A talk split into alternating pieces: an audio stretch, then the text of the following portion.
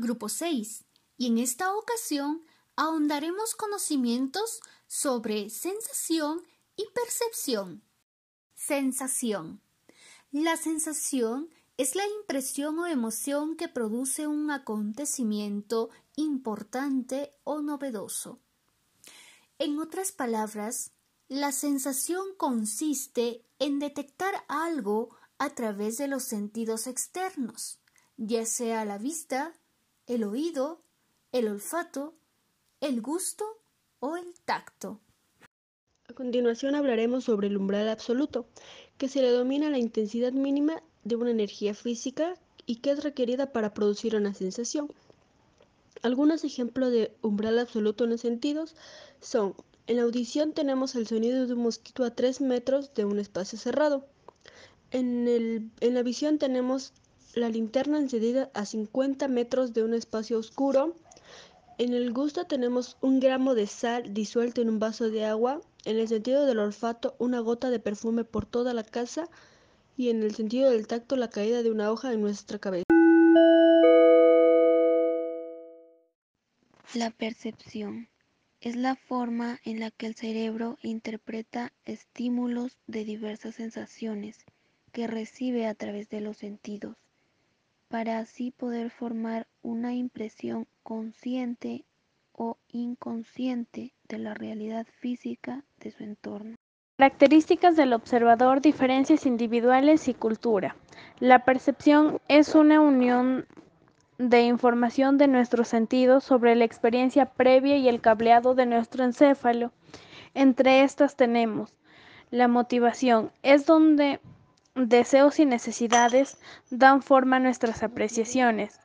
Valores. El valor que es asignado por la persona afecta su percepción.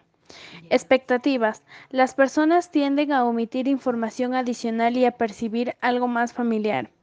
Estilo cognoscitivo.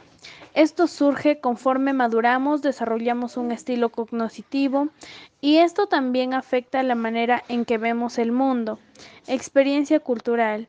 Los antecedentes culturales también contribuyen en las percepciones de la gente. El lenguaje que la gente habla afecta la forma en la que percibe su entorno. Y la personalidad. Varios investigadores han demostrado que nuestra personalidad individual influye con nuestras percepciones. La percepción es aprendida o heredada. Diversas investigaciones han demostrado que algunos factores básicos de la percepción son biológicos. En la mayoría de los casos cumplen funciones adaptativas.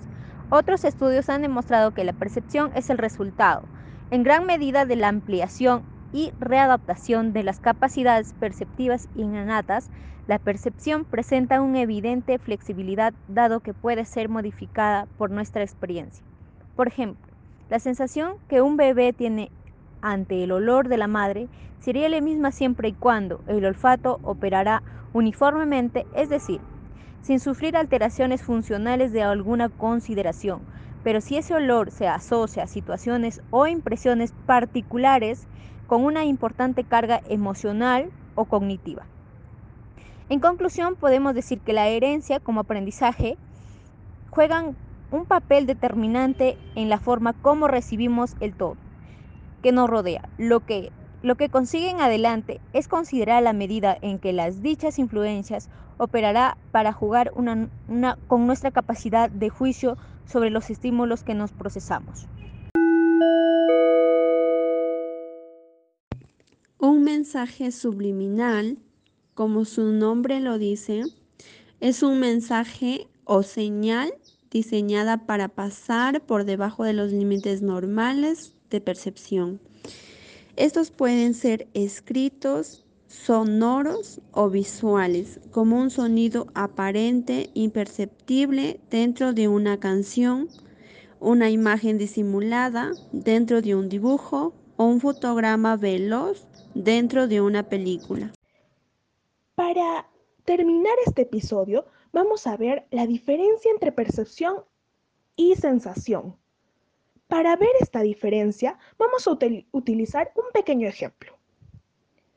Cuando un músico ejecuta una nota en el piano, sus características de volumen y tono son sensaciones.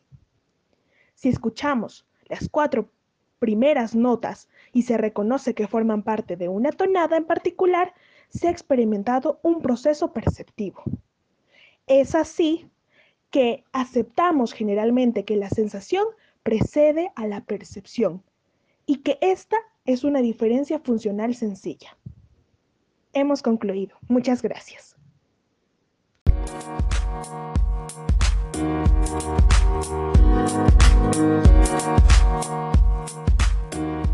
back.